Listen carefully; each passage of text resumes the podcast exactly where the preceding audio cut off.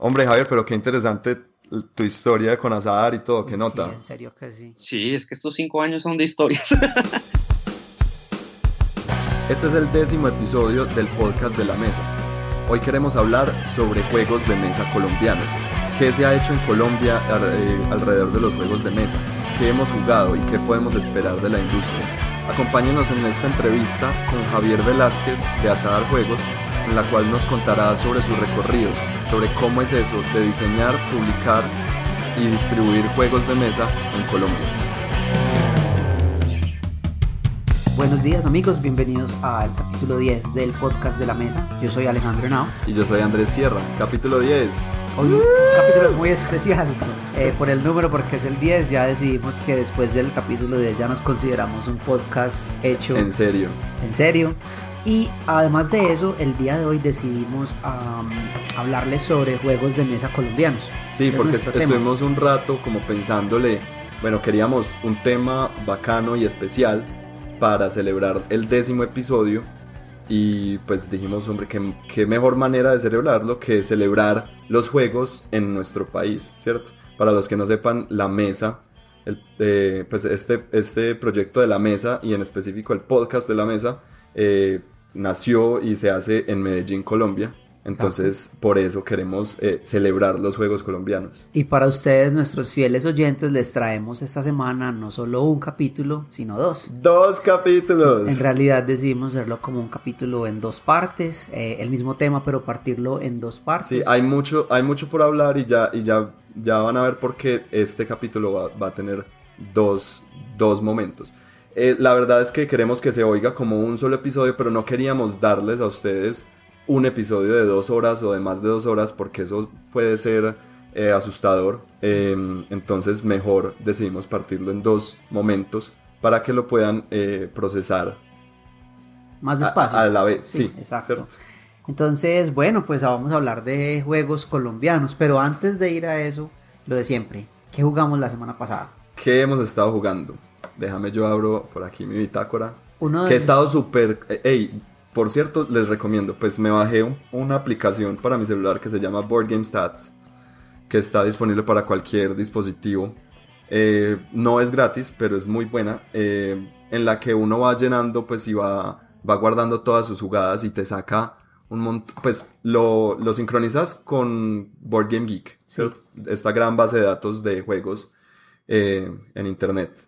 Y eh, entonces uno va llenando y te va sacando un montón de estadísticas bacanas. En este momento no tengo muchas estadísticas muy interesantes. ¿Y la aplicación qué es lo que hace? ¿La usas cada vez que jugás con tu grupo? y Sí, yo la cada vez que yo juegue. Entonces yo siempre puedo eh, loguear, hacer una entrada pues de un juego, ¿cierto? Por ejemplo, jugué este juego, los jugadores éramos tales, tales y tales, eh, y ganó tal jugador. Em, yo puedo irme a, a tanto detalle como quiera, ¿cierto? Poner cuántas rondas fueron, cuánto nos demoramos o simplemente ser muy, muy...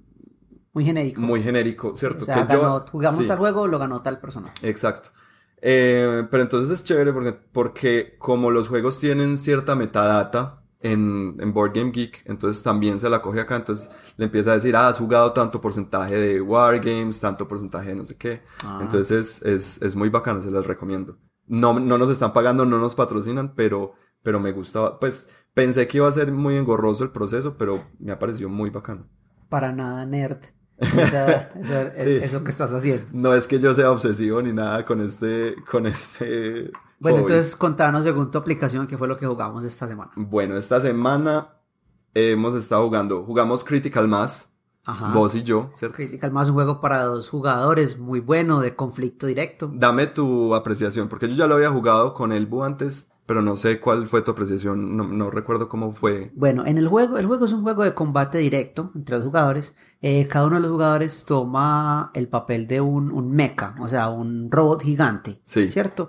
Y a medida que vas jugando el juego, vos tenés un pequeño deck, vas construyéndole más partes, más, más actualizaciones a tu mecha, eh, partes nuevas, armas, todo eso, eh, para pelear contra el otro jugador. Hay diferentes mechas eh, que de una forma u otra como que muestran diferentes culturas de lo que es este tipo de, de fantasía. Sí, como diferentes estereotipos, sí. Sí, yo jugué con un mecha muy japonés de combate muy cuerpo a cuerpo. Sí. ¿Cómo era el tuyo? El mío era Raijin, que era como más parecido a lo que la gente ve como mecha tipo elfo, ¿cierto? Que era más como de, de no atacar tan directamente, sino recuperarse mucho y dar un ataque como poderoso de vez en cuando, ¿cierto? Ah, sí. El mío sí era de mucho combate, mucho combate físico, cercano y de repetir varias acciones. A mí el juego me gustó, es un juego interesante. Es, un juego tipo, háganse de cuenta, piedra, papel o tijera, ¿cierto? En el que eh, en cada ronda eh, las acciones que uno tiene son unas cartas y uno escoge qué acción quiere hacer. Háganse de cuenta que uno va a escoger piedra, papel o tijera, ¿cierto? Sí, porque cada acción tiene un counter. Cada, cada acción tiene un counter. Y yo, los dos escogemos a la vez y revelamos y eh, se, se resuelve, pues el que ganó, pues le hace daño al otro, ¿cierto? Pero el catch es que la acción que yo tomé se va para una pila de cooldown, como un descarte, ¿cierto? Sí. Y yo tengo que, en algún momento, yo tengo que jugar la acción. Una de las acciones que yo puedo hacer es recoger las cartas, las cartas que ya usé. Las acciones que yo uso se gastan, las cartas se gastan y quedan a un lado hasta que yo me recargue y las recupere. Exacto. Entonces yo puedo, o sea, sí, y no, y la verdad, cada jugador no tiene muchas cartas, pues no es un mazo de 60 cartas o de 40, no, uno tiene 10 cartas, ¿cierto? Entonces uno puede aprenderse como los ataques y las defensas que tiene el otro jugador y puede empezar como a, predecir qué es lo que va a hacer, ¿cierto? Entonces juega con este elemento, esto le llaman yomi, que es un, como una, un término japonés para esto de yo sé que vas a sacar tal, tal acción pero yo sé que tú sabes que yo sé, pero yo sé que tú sabes que yo sé, que tú sabes que yo sé. Qué interesante. Y así, ¿cierto? Y hay varios juegos con, que, que aprovechan como esta, esta cosa. Este me encanta. Y es un juego de dos jugadores que no muchos juegos de dos logran como captar. A mí me gustó mucho porque es un juego de jugadores que no, que no, no, no pide demasiada o sea, como, como mucho compromiso. Vos puedes llevarlo, es una caja pequeña, es bonito, las cartas son bonitas, el deck es muy pequeño. Eso me gustó mucho, el deck es muy pequeño, es muy fácil de jugar. O sea, no es sino explicar la explicación, pues no te demoraste nada explicándome. No, nada. Y, y empezamos a jugar rápido. Y la partida dura 10 o 15 minutos, entonces Exacto, porque es que hay juegos, por ejemplo, cuando hablamos de Android Netrunner, que es un excelente mm. juego de para dos de cartas, pero requieren una explicación larga, requieren inversión de tiempo y de energía en él. O sea, es un juego que yo jugaría dos personas que de verdad sé quién, pues les gustan los juegos de mesa. Pero este, este yo lo puedo jugar con una persona que es primera vez que juega, con una persona que ya ha jugado bastante y quiere jugar algo rápido. Para un viaje es bueno. Pues es un juego muy versátil. A mí me gustó mucho, me parece una muy buena edición. Muy bueno, sí. Otro juego que estuvimos jugando. ¿Cuál era el nombre de nuevo? Eh, Critical Mass. Critical Mass, para que sepan entonces. Sí. Otro juego que, que jugamos fue uno que se llama Hand of Fate, Ordeals. Sí que no tengo, no tengo mucho conocimiento. Santi se lo compró, no en Kickstarter, pero fue un Kickstarter. Sí. Y es, creo que es basado en un videojuego, Es basado en un videojuego de computador, creo. Sí. Es como un videojuego de computador. No sé, nunca lo he jugado. un RPG. Sí. generalmente. Y el juego es como un RPG con deck building, un dungeon crawler con deck building. Ajá. O sea, son aventureros pasando por diferentes eh, pues, lugares como posiciones en un tablero y en esos lugares hay encuentros y hay que pelear. Sí. Tú tienes un guerrero diferente al de los demás. No es un juego cooperativo. No. Cada uno va a hacer sus propias aventuras. Pues creo que tiene modo cooperativo, pero nosotros jugamos fue el competitivo. Exacto. Sí. Y uno qué tiene que hacer, uno tiene que ir y ganar tesoros, eh, pelear, destruir monstruos, pues ese tipo de cosas. Es muy bacano, tiene unas mecánicas muy chéveres. Vas creando un deck mejor, es un deck building también. me gustó mucho. Sí, es en algunos momentos se vuelve bastante aleatorio, pero es lo que uno espera de este tipo de juegos, ¿cierto? O sea, uno no puede uno no puede entrar a un, a un dungeon crawler sin querer encontrar aleatoriedad, pues, porque es que de eso se trata. No, y es que mira, aquí están los juegos de rol, los dados, pues, sí, son total. una parte importante. a mí me gustó mucho. Pero aleatoriedad, pues, quiero decir que en, en, en algún momento, o sea, uno se mueve y nos destapa una carta del lugar y te puede salir algo muy, muy tranquilo, como no te pasa nada, o te sale el malo más malo de todos. Y no hay manera de, de uno ver, ni siquiera de ver en qué nivel está la carta, ¿cierto? Porque que uno dijera, ah, no sé qué hay ahí debajo, pero sé que es una carta de, de nivel 0, de nivel 1, de nivel 2. No. E, esa es el, la aleatoriedad que me parece difícil, pero me, parece, me gustó. Pues aunque es muy aleatorio, me gustó. Pero mira, mira que lo que me pasó a mí, o sea, en el segundo, en el segundo round, pues, de, de juego, porque son como tres son rounds. tres rounds. Grandes. En el segundo round de juego, yo estaba muy bien, muy equilibrado todo, y me pasó eso. Me salió la carta final, lo cual me obligó a hacer la lucha final sin estar preparado. Eso a pesar de que gané la batalla, me dejó sin puntos de vida. Y en el tercer round yo no hice nada. Sí. Yo literalmente me senté a verlos jugar. Sí. Entonces me eliminó del juego completamente. Me dio muchos puntos en ese momento, pero como luego no hice nada, no pude mantenerme con ustedes. Entonces... Sin embargo, quedaste de segundo. Aquí tengo, tengo la, en la ah, bitácora. Aquí me sale que quedaste de segundo. En, ah, no, de tercer. Bueno, muy, muy muy cercano literalmente en, ese, tercer round no pude hacer nada. Me quedé... Pero quedamos muy cercanos de puntos. Pues yo gané con 56, el seguido de Elbu con 54 y vos con 52. Entonces, pues, la verdad fue muy... No, no fue mal, sí. Sí. ¿Y qué otra cosa jugamos? Jugamos uno que se llama...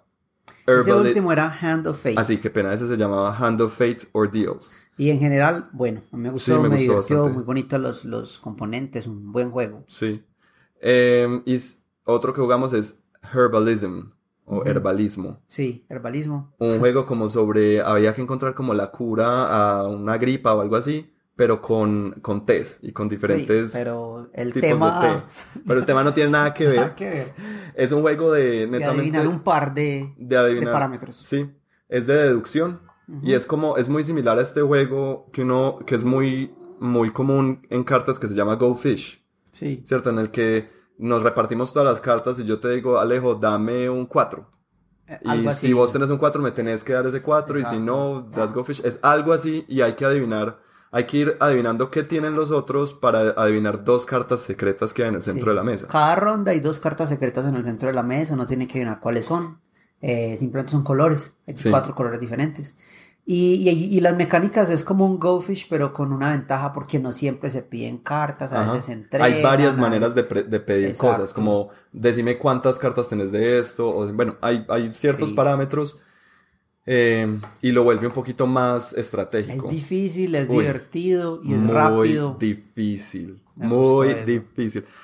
Me gustó mucho. Sí, es muy difícil. pero me pareció, casi me rompo la cabeza. Pues, y todos teníamos un papel en el que estábamos escribiendo, porque es que si uno intenta mantener toda esa información en la cabeza, muy difícil. Es difícil, bastante. Entonces, si les gustan los juegos rápidos de deducción, pero rompecabezas totales, eh, Herbalism es una muy buena opción para ustedes. Muy bueno. Y esa noche terminamos la, la, la sesión con un juego que a mí me encanta, del cual hablamos en el episodio con Santi, que se llama Go Cuckoo. Go Cuckoo. Los que nos siguen en redes sociales seguro vieron las fotos de un montón de palitos y unos huevitos y una gallinita como en un vaso de cartón. Sí, es muy char. Es uno sacando, háganse cuenta, palillos chinos de un, de un vaso. Y uno los saca y están como en posición vertical, pues medio, medio acostados como en el vaso. Y uno los va sacando y los tiene que poner en posición horizontal e ir poniendo huevos. Todos arrancamos con seis huevos sí. y es el primero que logre poner todos sus huevos. sus huevos. E entonces se va creando como un, un, un nido. nido. Y ahí vamos poniendo los huevos del, del, cuco. No, pues ese juego me encanta, es muy gracioso. muy gracioso, uno se ríe mucho, es divertido, es muy difícil de jugar. Es de destreza, es, un, es de esos juegos de destreza buenos, muy bacanos. Lo recomendamos definitivamente. Sí. Ya, eso es lo que, fue lo que jugamos. Lo que estuvimos jugando esta semana. Y nuestro plan de jugar esta semana es incluir estos juegos colombianos de los que les vamos a hablar hoy. Sí. Queremos como, como comentar más al respecto de ellos. Y pues sí decirles una, algo que yo los quiero invitar es que, pues que apoyemos estos juegos. Ustedes que nos escuchan, les gusta esto de los juegos de mesa, muchos de ustedes están construyendo sus colecciones o ya tienen unas colecciones. De pronto les podemos acá mencionar juegos que no conocen, que nosotros tenemos que hemos tenido el, el, la fortuna pues de jugar y son juegos hechos acá en Colombia o diseñados por personas acá en Colombia. Entonces pues denles una mirada porque es interesante pues tratar de apoyar esa industria acá mismo. Y eso es mucho de lo que hablamos en la en la entrevista con el, del crecimiento de esa industria en Colombia y no solamente el diseño de los juegos sino también la producción de ellos que es una cosa pues bastante importante. Algo sí a ver yo quería también antes de pasar a, estos juegos que estabas mencionando, es eh, hablar un poquito sobre qué jugamos los colombianos, ¿cierto? Ajá. ¿Y a qué me refiero con eso? Es en la historia o, en Colombia qué hay, o sea, cómo es la cultura de los juegos, que desafortunadamente pues es, es muy, hay muy poca cultura de juegos de mesa en Colombia, ¿cierto? A ver, en Colombia hay, o había, hasta hace unos años había dos grandes empresas que eran las que dominaban la producción de juegos de mesa, ¿cierto? Que era O La Colina y Ronda. Sí. Eh, de estas dos, solamente queda eh, Ronda, O La Colina ya cerró. Y Ronda es una empresa bastante grande que nació en 1971. Aquí estoy en la página viendo pues su historia. Em, y ya está pues como por todo Latinoamérica. Eh, lo único es que son un, es una empresa de juegos de mesa, pero también saca rompecabezas. Juguetes en general. Juguetes, sí, muchos, muchos de estas cosas, ¿cierto? Lastimosamente estas dos empresas que Ronda, eh, eh, o Ronda y O La Colina eran pues como contemporáneas, arrancaron a la vez. Mm, ninguna, no sé por qué, en algún momento le apostó a juegos de mesa eh, modernos, ¿cierto? Todos, ambas se quedaron en los juegos de mesa tradicionales, en los roll and move, en el parqués, en el dominó, en el Tío Rico. Tío Rico, que es el monopolio. Tío Rico, que fue su implementación del monopolio, ¿cierto? Lo máximo que imprimen, que Ronda todavía imprime, es Risk. Sí. Y así es, eh, así sobrevive Ronda, pues imprimiendo Risk y vendiendo Risk. Que solo lo imprimen, obviamente, porque es un juego, ellos tienen los derechos. ellos tienen los derechos de producir y de, y de, y de vender. Entonces, eh, lastimosamente en Colombia, pues la, la, cultura de juegos de mesa la, la llevaban estas dos empresas y no nos daban no teníamos buena oportunidad pues de, de, conseguir buenos juegos o juegos distintos. Entonces si vos le preguntas a un colombiano promedio qué juegos de mesa conoce o, o juega, te van a decir parqués, te van a decir tío rico, y a los que están muy interesados te van a decir sí mucho risk, ¿cierto? Entonces eso es, eh, es, es, lastimosamente eh, eso ha pasado. Ahora, ¿qué hemos visto? Que desde hace unos seis o siete años para acá, afortunadamente, eh, ya ha empezado a surgir, han empezado a surgir empresas que le están apuntando a estos nuevos juegos, ¿cierto? A juegos modernos, juegos más distintos eh, y a, a, extender esta cultura y este hobby de los juegos de mesa eh, que es tan grande a nivel mundial, pues traerlo aquí a Colombia y decirle, hey, también, mira, puedes, puedes jugar estos juegos también. No, y mira que hay cierto, hay una cosa muy tradicional detrás del parqués, por ejemplo. El parqués es un juego que, que es muy familiar. O sea, yo conozco muchas personas que dicen, ay, nosotros jugamos parqués en la casa de mi tía, con mi abuelita, con las tías, o sea, jugamos. Y yo siempre pienso como que tan bacano que está ese sentimiento, pero qué chévere que pudieran introducir a eso otros juegos más, que no son tan complejos y que yo digo, o sea, yo le puedo explicar eso a mis tías, yo le puedo explicar eso a la gente con la que yo juego parqués y yo creo que lo disfrutarían. ¿sí? es diferente de lo que es el parqués, es demostrar como otro tipo de habilidades de lo que es el parqués, porque es que el parqués se juega solo de una forma u otra. El parqués uno no hace nada. hay cierta, hay cierta hay dos o tres decisiones. Pues, Exacto, es una cuestión de tomar decisiones y ahí es que uno ve, pero mira que sucede mucho que las personas más, más, más experimentadas no son las que siempre ganan en parques. No. E, entonces está eso. Ah, y yo creo que eso es una de las cosas que a la gente le gusta. Por eso es que se, se reúnen a jugar parques y no monopolio. Porque es que con monopolio es totalmente distinto. Pero entonces yo creo que, que, que ese sentimiento que exista ahí es algo que se debe explotar. porque, porque está es lo mismo que nosotros decimos, ¿por qué jugamos juegos de mesa? Porque nos trae, nos une, porque nos da esa oportunidad de compartir con las personas en un ambiente desconectado de otras cosas. Entonces me parece a mí que es una muy buena oportunidad y es también de borrar ese estigma que tienen los juegos de mesa. A mí todavía me pasa que yo le hablo a alguien de que yo juego juegos de mesa y me preguntan que si apostamos mucha plata, que si perdemos, que si eso no es un vicio. Entonces es bastante gracioso porque yo digo, a esa persona es imposible por medio de palabras explicarle qué es en realidad lo que yo hago. Tendría que mostrárselo para que viera en realidad qué tan sano es nuestro ambiente. Y eso es como triste. Sí, em, a ver, lo bueno es que, como te decía, ya unos, sí hemos estado viendo pues como estos pasos hacia, hacia una mejora de la cultura en Colombia, ¿cierto? Sobre todo últimamente, eh, hace, un, hace dos años creo que entró Devir a Colombia, ¿cierto? Y eh, ha sido un cambio bastante grande y bastante bueno. Em, porque ya vemos que se vende a partir, pues llega de vir a Colombia y ya se empieza a vender eh, Catán y se empieza a vender Carcasón y todos estos juegos de Devir los empiezan a vender en Falabella, ¿cierto? Sí. Que es un cambio gigante, pues es que antes, primero en Falabella no se encontraban juegos de mesa o si se encontraban era el Monopolio y el Risk de, de ronda, ¿cierto? Sí. Eh, ya sí vamos a poder encontrar juegos de Devir, entonces muy chévere.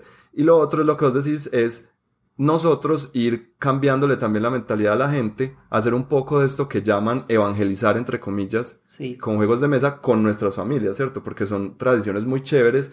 Muchas familias las tienen de jugar estos juegos tradicionales, Rummikub, parques, pero podemos ir mostrándoles otros juegos. En Colombia hay algo muy común que hacemos y es viajar a fincas los fines de semana, ¿cierto? Fincas son como unas...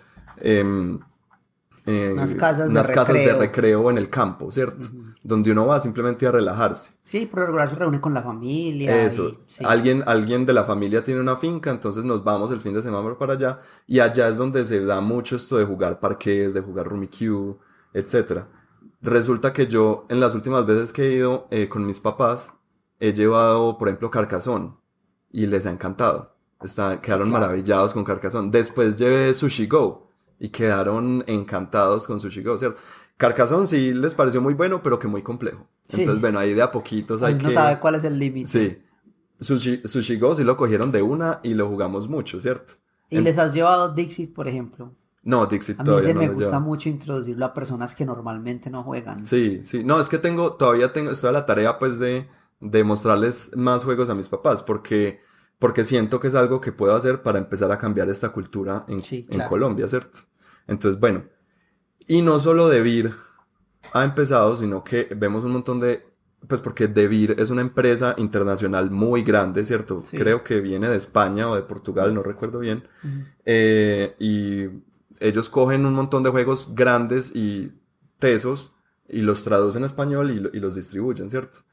Em, pero también hay que recalcar eh, el esfuerzo que están haciendo un montón de empresas independientes y más, eh, pues de tamaño más pequeño para sacar, para, para diseñar y producir sus propios juegos, ¿cierto? Y de esos, eh, en esos, en esos los que nos queremos eh, enfocar hoy. El día de hoy, sí. ¿Cierto?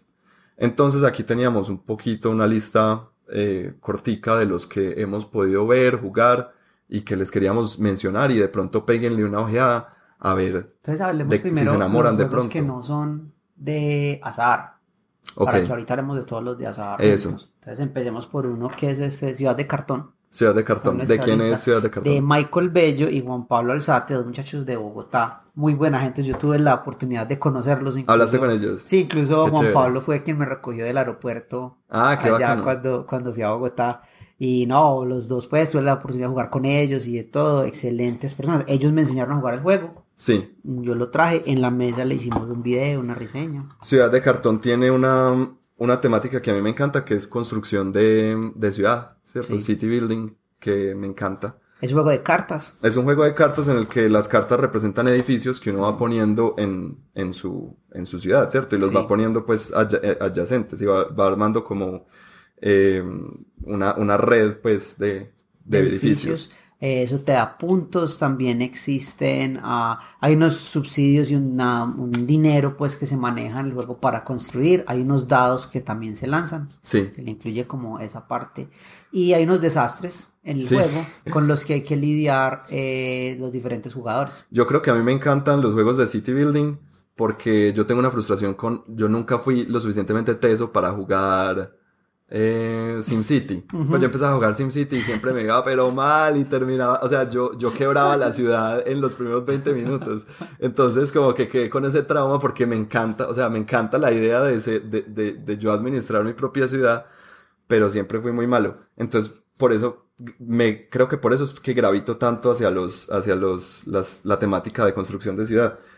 Y este me llama la atención que la, el arte es como, estos son que como modelos en 3D. Pero es que esa es la cosa, no sé si vos sabes la historia de ese arte y es que esos muchachos hicieron los modelos físicos primero, o sea, hicieron maquetas, luego les, luego las, eh, por medio de un proceso, no estoy bien seguro cómo es, pero ellos tomaron las fotografías de esas maquetas, las convirtieron a 3D y eso lo usaron. Un proceso impresionante. Aquí tengo, por ejemplo, una casa inicial, una fábrica, una casa de dos pisos y son, hágase de cuenta, pues son son modelos como si estuvieran hechos de, no sé de qué se hace eso en arquitectura, como de cartón, de, de, un cartón. Y pues... ellos allá en esta, pues en este festival al que yo fui, en esta fiesta, mostraron algunos de los modelos, pues cómo eran, unas fotografías y todo.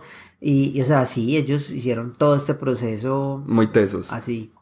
O sea, los, los felicito porque pues qué dedicación la que le metieron al arte de este, de este juego. Muy, muy chévere. y no, es, divertido. Nosotros lo hemos jugado y es un juego divertido.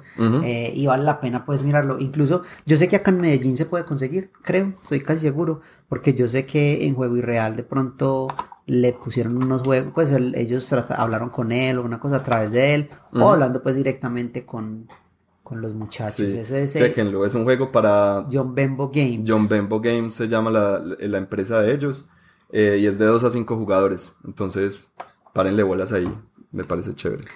El otro juego que podríamos mirar, pues antes de pasar a eso, sería hablarnos de Medieval Magic Market. Vos lo tenés, ese es de acá de Medellín. Bueno, Medieval Magic Market es un juego de una empresa de aquí de Medellín que se llama eh, Ludo B. Teller.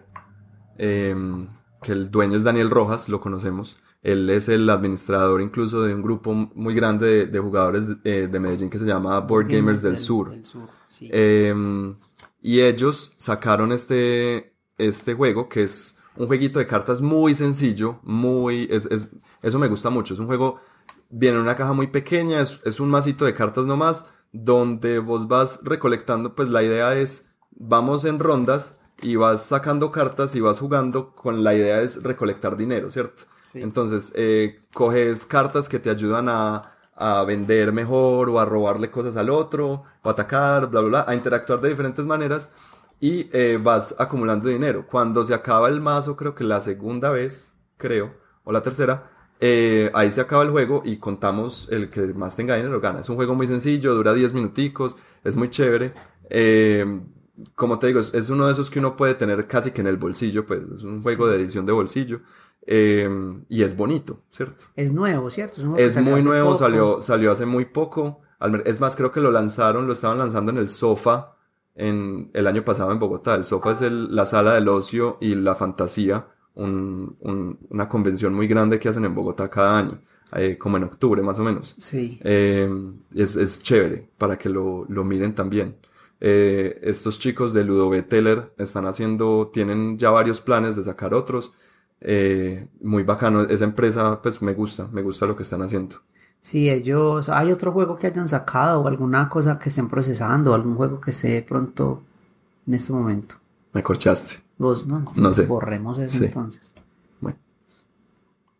Listo. Eh, entonces, listo, ¿qué sigue? Listo. Eh, otro juego interesante es este Bloody Sands Dice Game. Bloody Sands Dice Game. Ese, uy, lo jugué hace mucho tiempo, ¿no? Sí, ese también es otro juego de, de, Bogotá. Este lo sacó Three Brains Game.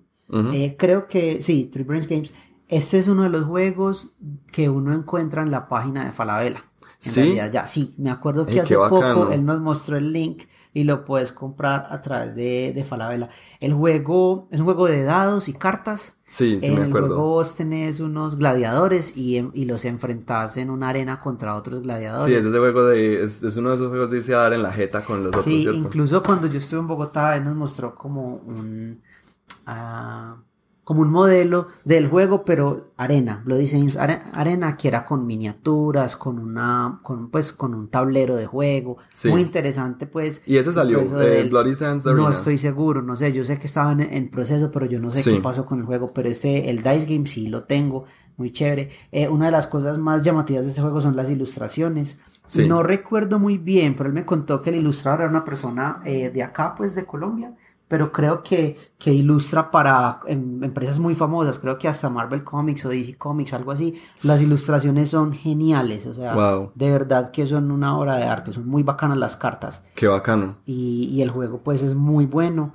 Yo lo he jugado, es divertido, los dados son muy bonitos, tienen unos dados que, que una producción de dados pues muy específica para el juego. Sí, creo que son, son dados, son custom dice, pues dados específicamente para este juego. Sí, el juego también es un juego pequeño. Que es interesante porque mira que es, o sea, es un riesgo bastante grande. Nos, listo, un juego de cartas ya en sí es difícil de sacar. Ahora este tiene cartas y tiene fichas específicas, ¿cierto? no es unas fichas genéricas que vos puedas ir y comprar eh, en, un, en, en, una distribuidora que hacen ficha genérica número uno y comprar 20 de esas. No, aquí este man se le metió y diseñó un juego con dados específicos, muy teso. Sí, y de él mismo eh, de ese mismo grupo también es Pyramid Ah, Pyramid es de ellos también. Sí, soy Pero espérate, Bloody Sands es de Carlos Reyes, veo aquí. Sí. Eh, Pyramid es también de ellos.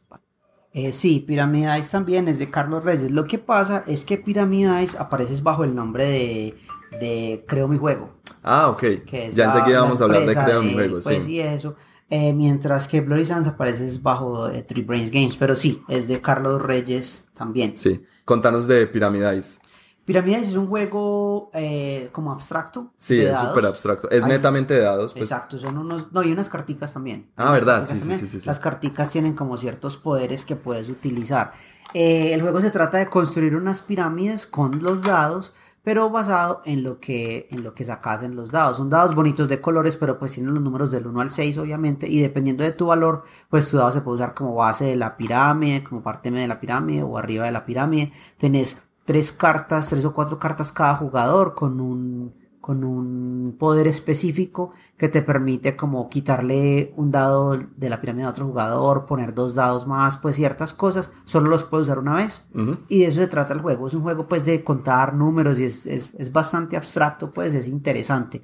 Es de conflicto directo ahí pues entre los jugadores. Sí. Y es un jueguito así rápido. Los dos juegos son cajitas pequeñas. Sí. Eh, Tanto Bloody Sands como Pyramid Ice. Sí, Pyramid Ice es una cajita de metálica. Sí. Eh, así pequeña, la otra es de cartón. Sí. son así jueguitos muy chéveres. Si te gustan los dados, si te gusta algo que puedas llevar así fácilmente, son perfectos para eso. A mí eh, me mencionaste, creo, mi juego, que creo que es la empresa de Carlos. No estoy seguro, pero creo que es la, empresa de Carlos. Carlos. Eh, creo mi juego.com. Y él lo que vio es que producir un juego, pues en Colombia es bastante difícil, bastante costoso.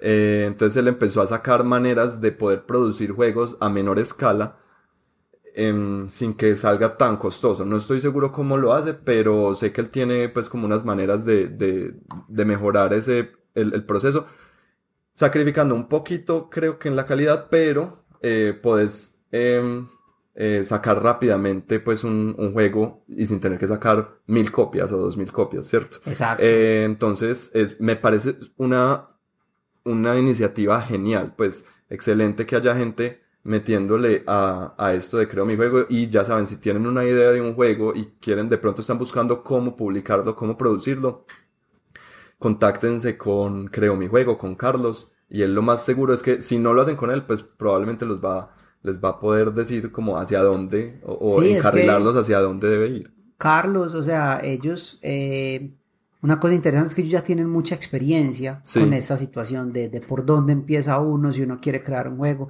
y te ayudan en esta, en esta parte de no tener que arriesgar tanto tus recursos porque estás en, en, en, un ambiente no explorado. Ellos tienen ya experiencia, ellos saben lo que es, conocen los errores que uno comete y saben por dónde se empieza. Ah, entonces me parece a mí que lo que, el, el, lo que ellos ofrecen es muy interesante, es muy valioso y que vale la pena mirar. Es antes de pasar a azar, el último juego. Sí, antes de, de seguir con, eh, con los juegos de azar, quiero hablar de un juego que me gusta mucho. Em, de pronto puede estar un poco sesgado, pero es, es porque soy muy amigo del, del, del diseñador del juego.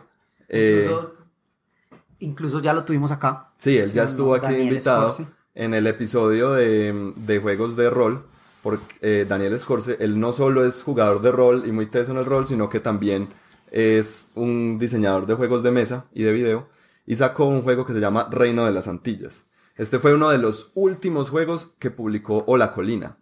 Él logró eh, entrar y hablar con los de Ola Colina y ponerlos, no sé cómo hizo, pero los puso a que se arriesgaran a sacar este juego, que es, háganse de cuenta, es como Puerto Rico con Catán, y con ataques directos es, es bastante interesante. A mí me, a mí me gusta bastante, ¿cierto?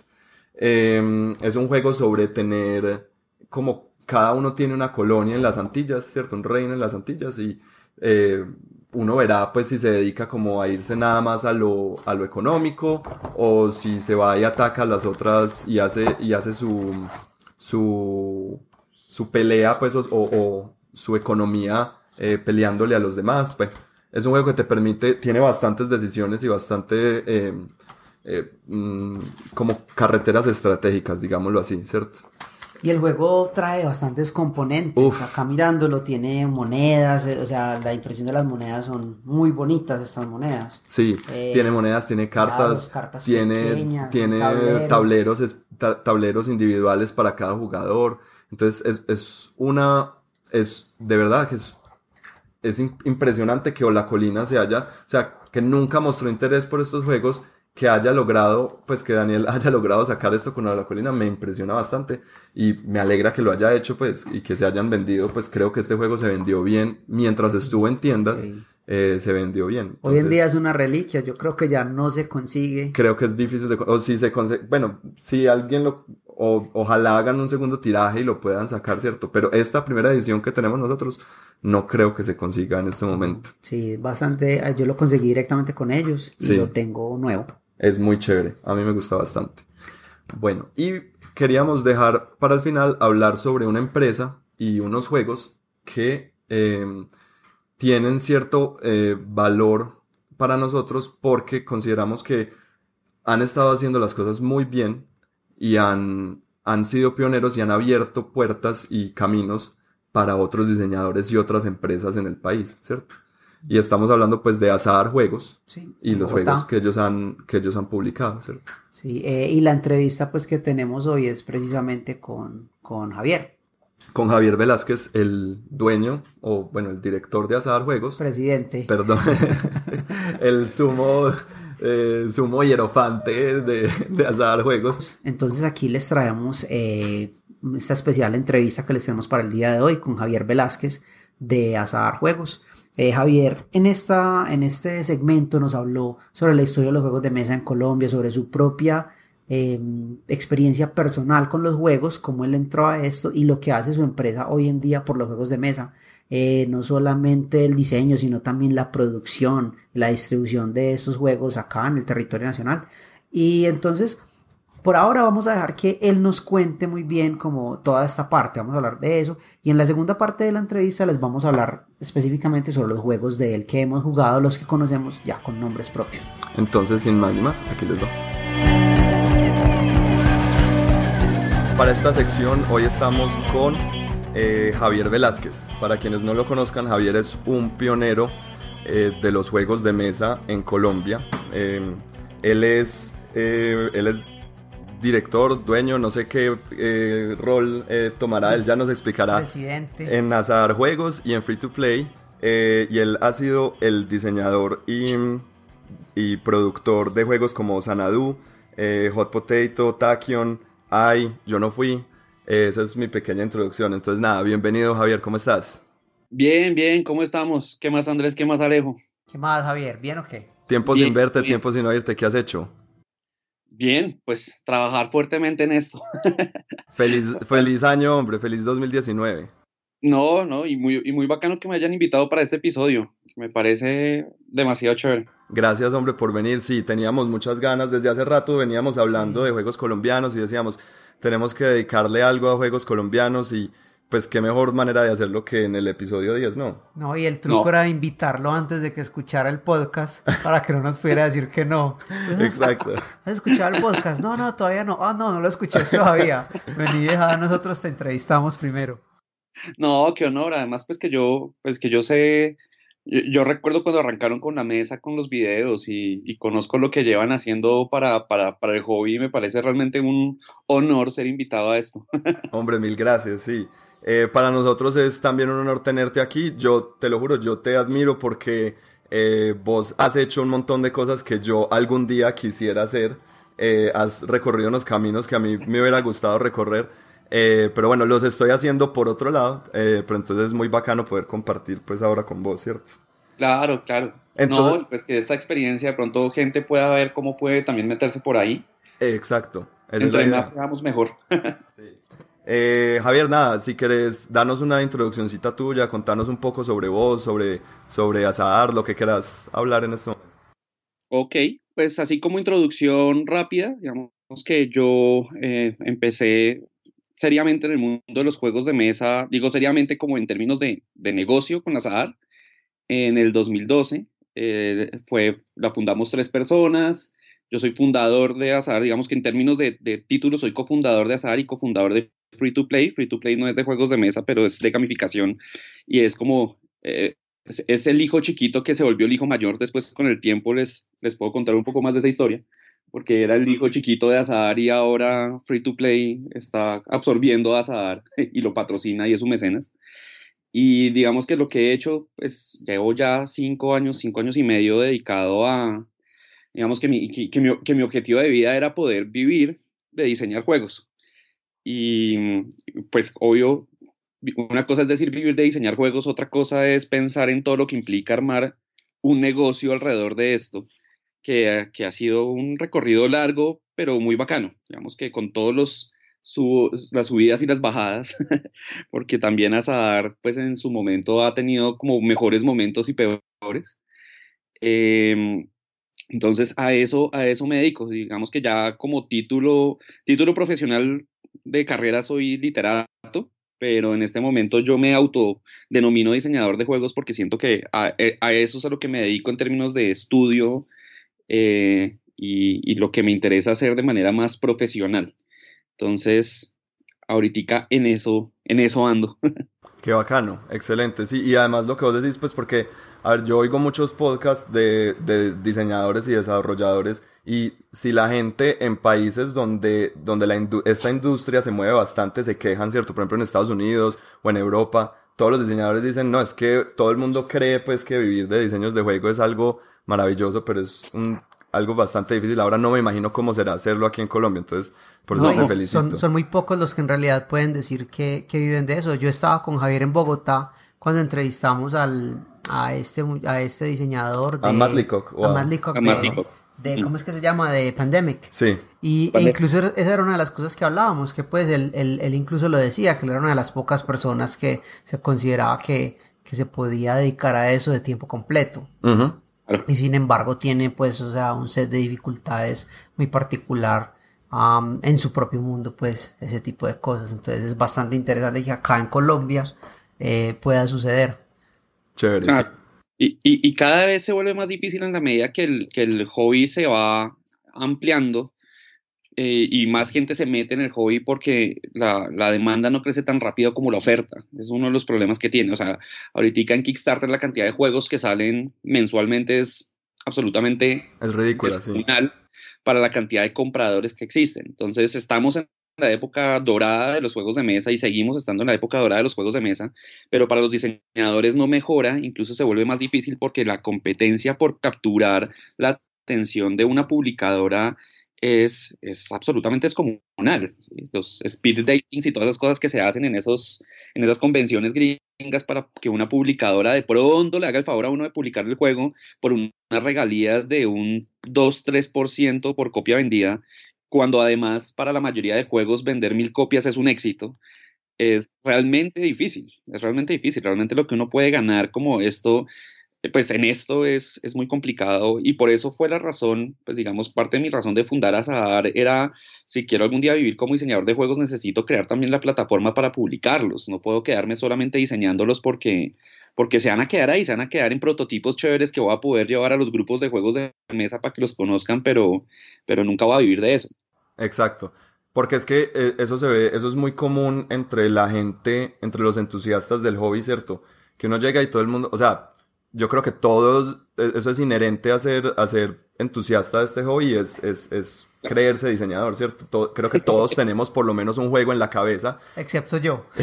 y a todos nos gusta pensar que somos diseñadores, ¿cierto? Y uno dice, no, sí, yo estoy diseñando un juego, pero ya a ver, pues, ¿qué haces al respecto? Entonces... Claro. Yo creo que yo soy el único que me da miedo de eso. claro, mucha, mucha gente se queda en el playtesting, engolosinado en el playtesting, por ejemplo, se dedica a playtestear un juego durante 3, 4 años porque dar el siguiente paso es difícil. Entonces necesitan la seguridad de que su juego es perfecto, cosa que nunca va a ser. Eso es como, como los escritores de libros que nunca publican porque nunca están totalmente contentos con su libro. No hay juego perfecto. De acuerdo. Y se quedan dándole cuatro años porque después de eso tener que acercármele a una publicadora, hacerle el pitch de mi juego, saber que además una de las cosas que la gente no sabe es que si a uno le dan una idea, o sea, si, si un diseñador me llega hoy con una idea de juego, una idea, no, un prototipo de juego, y, y a nosotros nos interesa publicarlo, generalmente de ahí a que salga al mercado puede pasar un año fácilmente. Eso no es listo, en tres meses lo sacamos. Entonces es un proceso muy largo y, dar ese paso adicional es bien complicado, es bien difícil. Empecemos a entrar como en tema de lo que estamos hablando en este episodio, que es sobre juegos colombianos, ¿cierto? Claro. Eh, entonces yo quería arrancar, pues si vamos a hablar de juegos colombianos, me quería devolver en el tiempo, ¿cierto? Juegos colombianos, vieja guardia. Eh, ¿Vos qué jugaste? ¿Qué, ¿Qué recordás de esos juegos?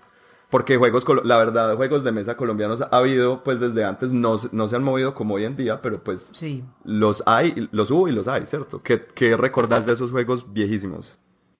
Pues hay, hay que hacer la distinción entre juegos que se venden en Colombia y juegos colombianos. Yo creo que juegos colombianos, eh, como eh, eh, realmente colombianos, creo que Ruta, Super Triumph creo que también era colombiano, yo no sé si ese estaba, porque muchos, pues los juegos que jugábamos eran estos juegos de, de ronda que eran, que eran reversionamientos de, de otros juegos, ¿no? El, Sábelo Todo, que era Trivial Pursuit y Tío Rico. eh, Pictionary, bueno, todos estos otros juegos. Entonces, claro, cuando uno habla de juegos colombianos, es, es difícil diferenciar el juego producido en Colombia con el juego realmente diseñado en Colombia. Es verdad. Creo que Creo que Ruta es como de los juegos clásicos que yo más recuerdo como juego colombiano eh, y de los, que, a, los, de los que mejor les fue, además. Sí, hasta hace poquito, pues eso todavía tenía ediciones hasta hace unos años. Todavía, no sé si todavía se conseguirá. Es al menos un juego que todos, todos jugamos, todos Yo creo que yo lo jugué alguna, o sea, yo me acuerdo de haberlo jugado, pero no me acuerdo de cómo es el juego. Me acuerdo que son unas cartas y, es uno viajando como de, un, de, una ciudad a otra y no sé qué. Pero... Sí, te pasan como, te ponen como dificultades y tienes que tener la carta correcta para pasarla. Así más o menos es. La idea era acumular kilómetros de viaje, eran cartas de kilómetros, pero entonces a uno le ponían dificultades. El problema más complejo en términos de diseño para mí de ruta, el, digamos, el, el, el, único para mí error de diseño que tuvo ese juego fue que dependía uno mucho de la carta del semáforo verde. Entonces, si uno salía la carta del semáforo verde, uno se quedaba estancado en ese juego eternamente pero era un juego muy interesante. De todas formas, toda la, noción de los kilómetros son los puntos y yo tengo que sacrificar avanzar en mi juego para ponerle obstáculos a los demás. Todo eso tiene unas nociones bien interesantes. Entonces yo creo que entre los juegos colombianos que yo recuerdo como con más aprecio, Ruta es uno de esos. Sí, yo además a Ruta me parece, o sea, me parece muy lindo porque el, el diseñador de Ruta estuvo en el Nutacón. Cuando, cuando hubo Nutacón en el 2012 el, el, man estuvo allá con su juego, fue muy chévere, sí. fue bastante bonito, sí. Claro, y ese juego, yo no sé ahorita si se está produciendo porque sé que sí salió de impresión durante mucho tiempo. Ahorita no sé en este momento si se esté produciendo o no. Em, pero sí, ese, ese, juego eventualmente salió de producción, entonces no es, no es fácil de conseguir. Bueno, bacán. Y entonces, ya entrando un poquito más como a, a estos juegos modernos o no convencionales o como lo llamamos, ¿cierto? Sí. Eh, ¿Cómo entraste vos al mundo de los juegos de mesa, a este hobby, pues como lo conocemos hoy en día? Yo entré por el Faro. El Faro Juegos, no sé si ustedes conocen la historia del Faro. No, contar. No. Yo, yo, yo, no conozco la historia del Faro profundamente, pero sé que eran creo que tres personas, creo que eran de los Andes todos, por lo menos sé de uno de ellos, eh, porque yo era amigo de uno de ellos, él estudió literatura conmigo. Em, yo en ese momento no sabía de juegos y cuando yo estudié literatura con él nunca hablamos del tema. Realmente después de graduarme, eh, la que encontró a esta gente fue mi hermana, de hecho, fue mi hermana mayor, que ya fue a jugar allá, ellos hacían como unas sesiones de juego en salones comunales. En ese momento, pues claro, no había grupos de juego ni nada. Em, y en esos salones comunales ellos hacían sesiones de juego y pues vendían los juegos que traían importados. Ellos fueron los primeros en, importar estos juegos. Me acuerdo mucho que mi hermana se compró los primeros juegos que yo conocí de este tipo fueron Kailus y San Petersburgo. Ah, o sea que fue directamente a juegos de mesa. o sea, no pasaste por, por el rol como muchos de nosotros. O por el Magic. Ah, por Yo empecé en rol, evidentemente. Pues, con, claro, para mí, mi, mi, mundo, mi entrada a los juegos de mesa modernos fue mucho después de los juegos de rol. Yo empecé jugando Dungeons and Dragons segunda edición cuando estaba en sexto de bachillerato, pues sí, en sexto de bachillerato. Bravo. sí, claro, y, y, de hecho como diseñador de juegos mi historia nace es con los juegos de rol, no con los juegos de mesa, porque los juegos de rol eran tan costosos que, que nosotros lo que hacíamos era que con, mi grupo de amigos cada año nos íbamos a la librería francesa en la, feria del libro y entre todos hacíamos vaca para comprar algún librito. yo me acuerdo, la, la, librería francesa nos marcó a todos los que jugamos rol aquí en Colombia, yo creo. Para mí no había, o sea, yo no había mejor día que ir a Bogotá y yo fuera lo que fuera, yo me iba, o sea, así fuera una escala en el aeropuerto, yo me iba para la librería, librería francesa, así fuera solamente a hacer browsing pues por la A ver, claro, claro, a ver. Y yo en ese momento solamente conocía Dungeons and Dragons. Por ejemplo, yo nunca, yo nunca, nunca jugué de World of Darkness hasta mucho tiempo después del colegio. Pero lo que sí pasó fue que cuando, cuando se me acabó el, o sea, ya para mí era insostenible tratar de jugar juegos de mesa, eh, juegos de rol seguir comprando cosas de juegos de rol, ahí fue cuando yo empecé a diseñar mis primeros juegos. Yo con mis amigos lo que hacía era que diseñaba las mecánicas, me inventaba los mundos, las historias y, empecé, y empezaba a jugar, era cosas inventadas por mí. Entonces mi primer, mi primer eh, contacto con el diseño de juegos, de hecho, también fueron los juegos de rol. ¿Qué edad tenías ahí en ese momento más o menos? ¿Qué edad tenía? Sí. Yo creo que yo empecé a diseñar esos juegos cuando tenía unos 16, 17 años, tal vez. Ok.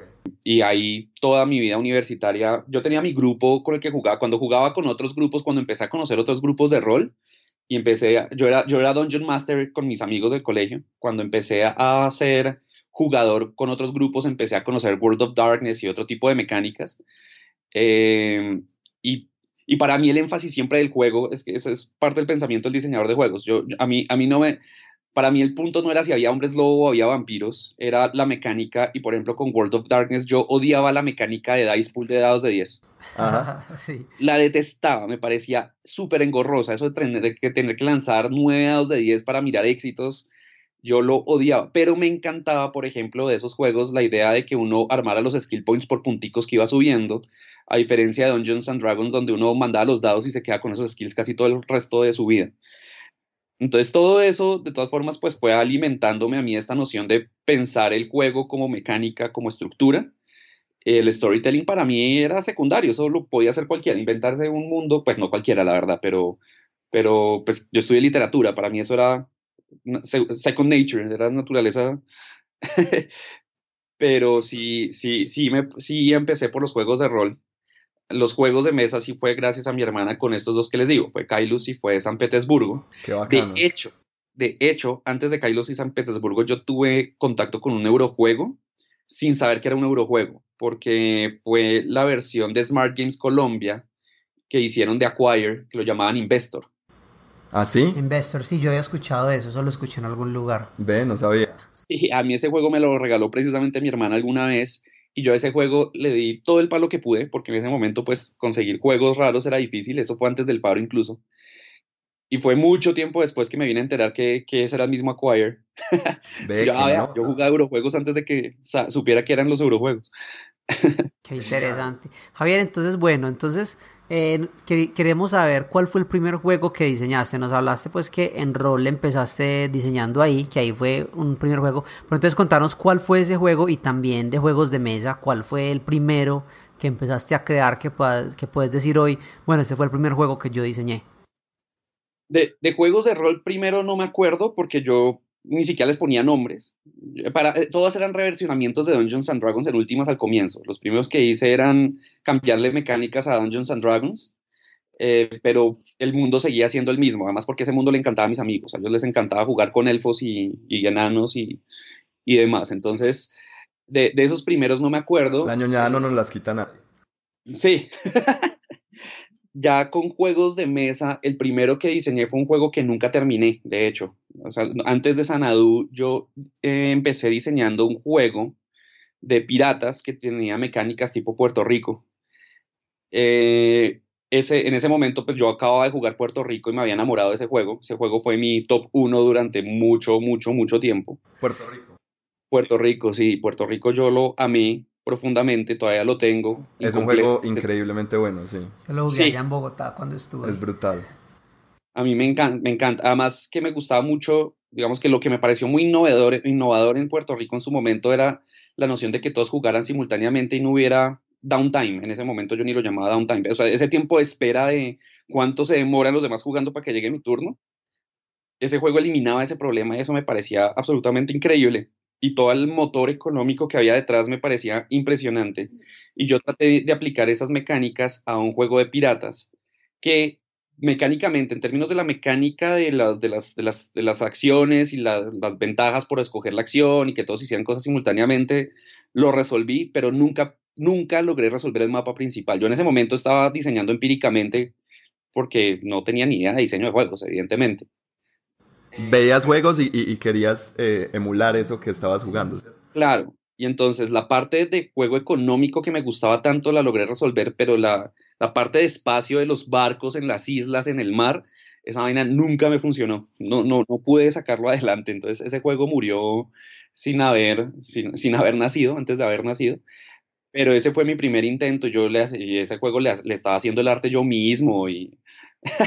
Pero sabes que eso es, o sea, es muy curioso porque eso es, eso es un, eh, es muy común en, en, la mayoría de diseñadores que obviamente el primer juego que diseñan pues no, no ve la luz o, no, no, no sale al mercado. Y, pero es, es, una ñañita que tienen ahí que vuelven y le dan cada, cada tres años a ver si algún día esa idea puede. Y es una emulación de algo que nos gusta, de algo que ah, uno ve un juego y se enamora de ese juego y uno quiere hacer su propia versión de lo que es ese juego, pero con algo distinto, obviamente, que, que nunca antes se ha visto. Y se enamora uno de una mecánica, es eso. Yo me enamoré de la mecánica de selección de acciones de, de Puerto Rico. Fue eso particularmente lo que me enamoré. Y de hecho, en ese momento yo hablé con Mario del Faro, bueno, la persona que les digo que era amigo mío de literatura, cuando ya después supe que él era parte del Faro y nos encontramos después por eso. Y yo le conté que estaba haciendo ese juego y que, y que quería sacarlo a la luz. Eh, y él se sentó conmigo a hablarme, me, me, dijo, mire, conozco otra gente que ha intentado hacer esto, todo el mundo ha fracasado. Eh, producir juegos de mesa en Colombia es imposible. Muy alentador el hombre no, eso sí. E, en últimas fue, no fue alentador, pero Sanadú vivió gracias a esa, discusión que tuvimos con él. Porque, claro, el, juego de piratas era un juego de mesa con muchas fichas y muchas cosas que, lo más difícil de producir eran las fichas. Las cartas, en últimas, pues eso, una litografía, una, pues, una empresa litográfica se las sacaba uno, no perfectas, pero se las sacaba y uno podía sacar su juego adelante pero cuando ya se trataba de armar fichas, eso se volvía absolutamente imposible y... ¿Como las partes de plástico y esto o qué? Por ejemplo, las partes, las partes de plástico, hacer partes de plástico es todavía muy jodido. Ahora, pues con impresión 3D eso probablemente va a cambiar, pero, pero sacar los moldes de una pieza de plástico era carísimo. Y, este hombre lo que me decía era eso, es, mire, nosotros, él, él, me decía, nosotros hemos hablado con Ronda y Ronda tiene las puertas cerradas para ideas nuevas. Y eso Ronda ha tratado de cambiar esa, esa, esa filosofía recientemente porque ellos han tratado de meterle mucha innovación a su empresa, pero todavía no han arriesgado lo que deben arriesgar. porque yo los conocí, yo hablé con ellos, yo fui a su fábrica también, eso fue un trabajo que yo hice mucho más adelante. Pero con este hombre, yo cuando quería sacar mi juego, pues claro, la primera idea era, ¿y si, y si Ronda me lo saca? Y no. Em, después de eso, entonces yo le dije, bueno, ¿y si yo lo publico? Entonces me dijo, mire, Conozco gente que, ha intentado hacer eso, profesores de la Tadeo, eh, que trabajan en diseño gráfico y que trabajan con esos procesos que los números no les dan. El problema eran finalmente los números. ¿sí? Es que para, en, cualquier proceso litográfico, si uno no imprime más de mil copias, esa vaina no, no da para valor de mercado. Y todas las empresas chiquitas de juegos de mesa siempre quieren salir sacando un print run de 50, 100 copias. Y eso no da, ¿sí? O pues no, no da con, fuentes de producción externas. Entonces, este hombre me dijo todo eso y en ese momento me pegó una desanimada, yo creo que eso fue 2009 por ahí. Eh, Azadar nació en el 2012, o sea, como se podrán imaginar, ese juego se engavetó y mi idea de armar empresa de juegos de mesa... Sanadu. sí, Sanadu. Se, se demoró cinco años más antes de que yo decidiera que, ok, iba, pero ahí es donde yo digo, cuando decidí ya sacar a Sadar y decidí diseñar un juego publicable, por eso Sanadu, ¿qué fue lo que hice? Fue, quiero un juego que sea un worker placement game, porque eran los que me gustaban, quería posicionar, posicionamiento de trabajadores, pero tenía que resolver el juego en un juego de cartas que sí pudiera producir. Y es todo el fundamento de por qué el juego de Xanadu con los trabajadores en la parte de atrás de las cartas y esto era mi forma de tratar de resolver un problema de producción. Ni siquiera fue una idea innovadora de diseño de juegos. Qué brutalidad. Eso es increíble porque esa es la parte que más nos gusta. Lo, que, Más, lo que más me parece muy interesante de Xanadu es eso, es que, que tus cartas son cartas y son trabajadores, pues que eso yo nunca, creo que nunca lo había visto y nunca lo he visto en, en, en otros juegos. y eso, eso, eso, fue pensando en cómo hago yo para producir un juego de estos. Necesito que sean cartas, entonces de ahí empezó el proceso de, ok, si necesito que sean cartas, los trabajadores tienen que ser cartas. Y la idea del, del, del trabajador en la parte de atrás, de hecho, la saqué de Bonanza. Fue, fue pues, si Bonanza tiene las monedas en la parte de atrás de las cartas, pues uno puede poner trabajadores ahí. En últimas, ¿por qué no? Y de ahí empecé a sacar todos los sketches de cómo se vería la carta y empecé a imaginarme cómo se pondrían esos trabajadores en las otras cartas. Y de ahí nace la idea, pero la idea eh, fue, surgió de esa conversación que yo tuve con, con, con este hombre, donde él me dijo, ojo, que producir juegos en Colombia y producir Sanadu fue un dolor de cabeza impresionante. Ese juego tocó reimprimirlo tres veces, además porque salían las, la parte de atrás de las cartas y la de adelante salían descuadradas. En la segunda impresión no nos pusieron, nos pusieron, eran dos planchas de litografía y en una pusieron una fuente bien, la fuente karate, que es la fuente que tiene los números de los puntajes. Salía bien, pero en la otra mitad del mazo no, quedaba en Arial. Ah. Entonces tocó reimprimir todo eso. No, eso fue... que con las diferentes impresiones tuviste problemas también en los tamaños, unas salieron de un tamaño, otras de otra, porque tuviste que cambiar el lugar que te, que te hacía el juego, ¿cierto? Sí, porque además en ese momento yo cometí el error de hacerlo en el Ricaurte, yo no sé allá en Medellín, pero o sea, todas las ciudades tienen un lugar donde están todas estas empresas de litografía. y, y, esa aquí en el Ricaurte, y yo me imagino que en muchas partes funciona así, eh, son empresitas distintas, unas hacen el troquelaje, otros hacen la impresión, otros hacen el plastificado, entonces cuando uno contrata una empresa, ellas subcontratan todo todos los demás procesos y nadie se vuelve responsable de lo demás. Entonces, por ejemplo, con Sanadu una cosa que nos tocaba hacer, hay como cosa chistosa, era que a las cartas cuando finalmente la impresión llegó bien, la plastificación quedó mal y el plastificado estaba levantado en las esquinas de las cartas y a nosotros nos tocaba con un encendedor pasarle fuego y con el dedo volverle a pegar el plastificado antes de vender los juegos. o sea que aparte de todo, todo eso, o sea, mi copia de Sanadu es súper artesanal también porque, o sea, tuvo, pasó por, por la postproducción de ustedes. Las cajas, las cajas fueron mi familia y la familia de mis socios, todos sentados pegando eh, pegando con colbón los, los, los, porros a las cajas y haciendo las cajas forradas porque no había forma de hacerlo de manera industrial. Uy, qué nota. Nadie, fuimos, recorrimos todo el recorte, nadie nos hacía esas cajas. Esas cajas forradas en términos industriales son muy fregadas de usar y de hacer y toca hacerlas con una máquina particular que en, en, ese momento creo que en Bogotá había dos empresas que la tenían. Una de esas era Ronda y Ronda no la enciende. Claro. No lo Porque, ¿Por qué lo harían? Pues, ¿por qué habrían de hacerlo? No, ellos después, cuando empezaron a hacer las cajas con, con cartón maule doblado, esto, dijeron, esto sale mucho más barato, ¿para qué vamos a hacer cajas forradas? Y lo que pasa es que Ronda sí tuvo esa, esa máquina porque Ronda mucho tiempo sobrevivió imprimiendo los RISC aquí en Colombia. Ellos imprimían el RISC, que hacían las fichitas y todo, y entonces necesitaban la máquina para hacer las cajas de RISC que sí eran forradas pero, pero ellos no, no la encendían a nosotros. Yo hablé con ellos y venga, háganme la producción, enciéndame la máquina, usted la tiene. No, no, no la quisieron encender, esa máquina la tienen ya de museo.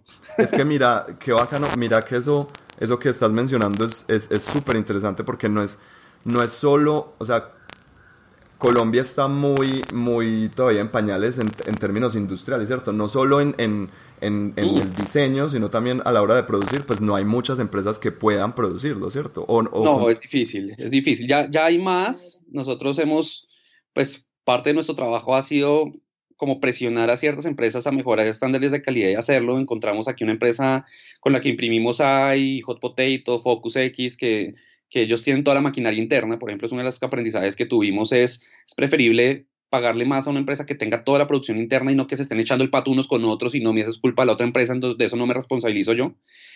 Em, y, y, presionar mucho sobre los estándares de calidad que aún no logramos llegar. O sea, yo soy consciente de que los juegos que hemos sacado con Azar no llegan a los estándares de calidad que esperaría un jugador acostumbrado a todos los juegos de mesa internacionales. Eh, pero hemos logrado acercar el proceso, hemos logrado llegar un poco más cerca a que, a que, a que estén por ahí, por, por la cercanía. Eh, hemos aprendido un montón de cosas por ejemplo, a mí uno de los descubrimientos en producción más grandes que tuve y que me pareció absolutamente el putas y me generó todo el escosor del mundo es que las fichas de madera de los meeples y todo esto en China y en eso lo producen es con troqueles. Sí, no. Son troqueladoras de madera. Y por eso es que pueden sacar tantas fichas de una. Cogen láminas de madera y es un troquel que ¡tim! manda todas las fichas de una. En serio, yo toda la vida pensé que los meeples venían, o sea, que sacaban como, como un chorizo largo, como una salchicha larga y, luego lo partían en, no, le sacaban rebanadas. Andrés pensó que ellos nacían eso pensaba yo también cuando nos enteramos que eso eran troqueladoras enormes. Eh, porque, claro, nosotros buscábamos en todas las, en toda la gente que trabajaba con madera Aquí la gente más cercana a hacernos algo parecido fue Pino, Pinocho y Maderalandia, se llaman las dos empresas que llegaron a ofrecernos cosas similares, pero todo muy artesanal y costosísimo. el valor de una ficha artesanal de esas no bajaba de 300 pesos por ficha. Eso es ridículo en producción. Es ridículo. No, impresionante. Pero algo que sí, pues, les rescato a ustedes, pues, muy chévere de Azar es que no han, no han optado por la salida de producir en China, ¿cierto?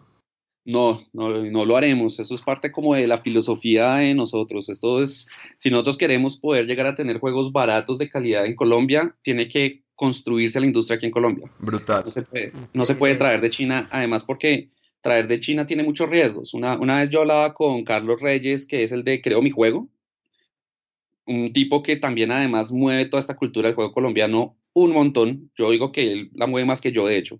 ¿sí? Em, y, parte de lo que él, por ejemplo, me contaba es que cuando él, él, es el diseñador de, de Bloody Sands. Bloody Sands, sí, sí. sí, y el, el, juego de dados, como ese juego tenía unos dados hechos a la medida, él sufrió mucho con la importación de los dados de China porque los mandó a traer de China y él trabaja importando cosas, él, parte de lo que hace en su vida es eso, y él tuvo muchos problemas porque cuando llegaron los dados a aduana, como aduana es tan quisquillosa con las cosas que vienen de China porque los chinos como subfacturan tanto, entonces, eh, aduana puede llegar, usted después de traer todos sus dados y tener su presupuesto, ellos pueden llegar y decir, eso está mal em, tarifado, entonces tengo que ponerle un IVA más alto y le va y le cobra y para poderlo sacar le toca a usted pagar un mundo de plata que usted no esperaba.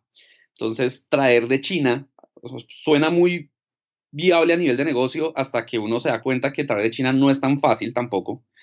Y, nosotros queremos patrocinar la industria colombiana. En últimas, aquí, esto se puede llegar a hacer aquí en Colombia, ¿sí? Se puede llegar a hacer muy bien. Toca meterle plata, toca que, que, los, que los jugadores compren juegos colombianos para que haya más producción de estos juegos, para que la gente que los produce invierta en mejores máquinas, ¿sí? Y eso es una, es una cuestión de cultura, ¿sí? Que tiene sus dificultades, pero yo creo que se puede llegar a lograr. Bacano, sí. Y eso es en últimas, pues, por algo estamos haciendo este episodio, por algo vos estás trabajando en eso, ¿cierto? Hay que seguir fomentando esta cultura en Colombia. Claro, es que se puede hacer y nosotros mismos como jugadores y como personas pues conocedoras en el tema también hemos llegado a nuestras propias conclusiones porque es que al fin y al cabo somos jugadores en Colombia y estamos y tenemos pues acceso a un grupo muy grande de personas que juegan y personas nuevas que llegan al hobby o personas que se empiezan a interesar más por este hobby porque vienen de los juegos de rol, los juegos de video y todas esas cosas. Y uno empieza a aprender qué es lo que la gente busca. Viendo y teniendo en cuenta esos factores, yo creo que es algo muy lograble, es algo muy posible. Y que incluso pues si Colombia llega a hacerlo, se abrirían las puertas para Latinoamérica. Ah, si aquí se, se crea una producción, un, un lugar donde se puedan hacer juegos de mesa, donde se puedan empezar a crear que diseñadores de, del continente van a empezar a mirarnos a nosotros como uno de los lugares pues donde eso se puede hacer. Y en términos culturales también, porque no, pues si vas a, a, introducir a un amigo tuyo al mundo de los juegos de mesa, ¿por qué no en vez de, de presentarle Catán o Ticket to Ride, por qué no presentarle Sanadu? Claro, ojalá eso sería lo máximo. Sí, claro. y eso es algo de lo que nosotros que queremos hacer. Y por cierto, eh, Javier, te quería preguntar, entonces, Azar Azar y Sanadu son dos cosas que nacen al mismo tiempo o, nace Azar como una como como el resultado de lo que eran tus intentos de crear Sanadu o viceversa. Contanos un poco de, cómo empieza pues la, la empresa? Nacen al tiempo, pues digamos, evidentemente la idea de montar Azar nace primero que Sanadu. O sea, yo decido que quiero montar Azar y eso implica hacer un juego para poder sacar, pues lanzar Azar. Eh, la motivación era, quiero diseñar un juego, pero, pero en, el momento, digamos, yo el momento en que tomé esa decisión fue en el 2012. Yo tuve la oportunidad de ir a Comic Con en San Diego, solamente un domingo, de todos los días eso es costoso y solamente pude ir el domingo, pero recorriéndome, es, recorriéndome Comic Con, para, a mí lo que me quedó fue como una visión a futuro. Es esto para que Comic Con en San Diego sea el monstruo que es. Estos fueron 60 años de gente tratando de mover esa industria, empezando en convenciones muy chiquitas y con las uñas, hasta que creció en este monstruo enorme que es absolutamente desproporcionado. Cuando yo llegué allá no podía creer la magnitud de ese centro de convenciones. Y yo solo me lo puedo imaginar, la verdad. No, es una locura. Ahora, en Comic Con realmente solamente vi unas, un solo stand que vendía juegos de mesa, que además me pareció un stand divertidísimo porque el tipo que vendía los juegos de mesa los vendía como en, un formato subasta donde decía, mire, le vendo el peor juego de mesa del mundo, ¿quién da más? una cosa chistosísima. Pero en ese momento yo dije, ok, si, si yo empiezo ya, si yo efectivamente me le, me le mido a montar mi sueño en este momento, tal vez de aquí a 5 o 10 años esta vaina pueda llegar a andar. O sea, eh, lo, lo vi en ese momento, lo proyecté a muy largo plazo y por eso es que Azar existe hoy, realmente, porque Azar como modelo de negocio, si ustedes me preguntan qué tanta utilidad me genera mi Azar y si yo vivo de Azar, la respuesta es bajita y no, ¿sí? gracias, te nos adelantaste, pero gracias. Sí, no, no, no, Azar, yo, yo no vivo de Azar, yo vivo de free to play, yo vivo de gamificación y de juegos corporativos y eso es lo que a mí me da para vivir. Em, pero Azar yo siempre lo proyecté como un proyecto a muy largo plazo, ¿sí? Un, proyecto que implicar una transformación cultural muy lenta. Piensen en que los juegos de mesa alemanes, en qué momento se vuelven populares en el mundo realmente y cuándo arrancaron. Si ustedes ven los primeros juegos, un, incluso un Elvenland juego de los 70, cuando, cuando esos juegos arrancan como en, en los 50 en, en Alemania, de los 50 hasta el 2000, nadie en el resto del mundo sabe que esta vaina existe. O sea, esto es una apuesta a muy largo plazo. ¿sí? Entonces yo me metí en la idea de voy a apostarle a esta vaina a largo plazo. Eh, de todas formas, uno tiene como sus, sus números totalmente desconfigurados. Cuando yo saqué Sanadu, saqué 500 copias, lo monté en Sofa y yo pensé que iba a vender 100 copias en Sofa y vendí 17. Eso, eh, ahí me tocó el primer aterrizaje al mundo real. Em, pero, pero en ese momento yo decidí, quiero, quiero crear la publicadora porque para que haya eh, juegos de mesa en Colombia algún día, tiene que haber una publicadora dispuesta a arriesgar lo que no ha arriesgado ninguna otra. No es cierto, porque Hola, eh, Colombia ya había, por ejemplo, arriesgado con, con, el de las Antillas, ¿cómo se llama? Con el Reino de las Antillas. El Reino de las Antillas. Sí, sí. Ellos ya habían arriesgado. Además que cuando yo conocí ese juego fue, fue mucho tiempo después y yo dije, el riesgo de este juego era alto porque tiene demasiados componentes. Un juego con muchísimas cartas, muchísimos componentes. Eh, pero, en ese momento yo, yo no conocía mucho de La Colina, yo lo que dije es necesito montar una publicadora, porque si no hay una publicadora nunca va a haber juegos colombianos. Eso no, no existe la posibilidad. Ahora que tengo la publicadora, ahora lo que digo es, se necesita una distribuidora, porque si no hay distribuidora, las publicadoras nunca van a sobrevivir. Cada vez he ido aprendiendo más del proceso de producción. Eh, bueno, eso es todo por el episodio de hoy. Recuerden que no tienen que esperar dos semanas para escuchar lo que sigue, el resto de la entrevista. Porque somos así de extravagantes. Exacto, sino que ya mismo pueden eh, continuar si no están muy cansados. Obvio no están muy cansados, yo sé que pueden más, pero si no, pues este es el momento para parar para que vayan, se tomen una gaseosita, se coman unas empanadas y después vuelvan. Y ojalá continúen con nuestro episodio número 11. En el episodio 11 vamos a empezarles contando sobre cada uno de los juegos de azar, eh, los que nosotros hemos logrado jugar, pues que han sido yo creo todos los que han sacado, eh, y, y hablarles de cada uno de esos juegos.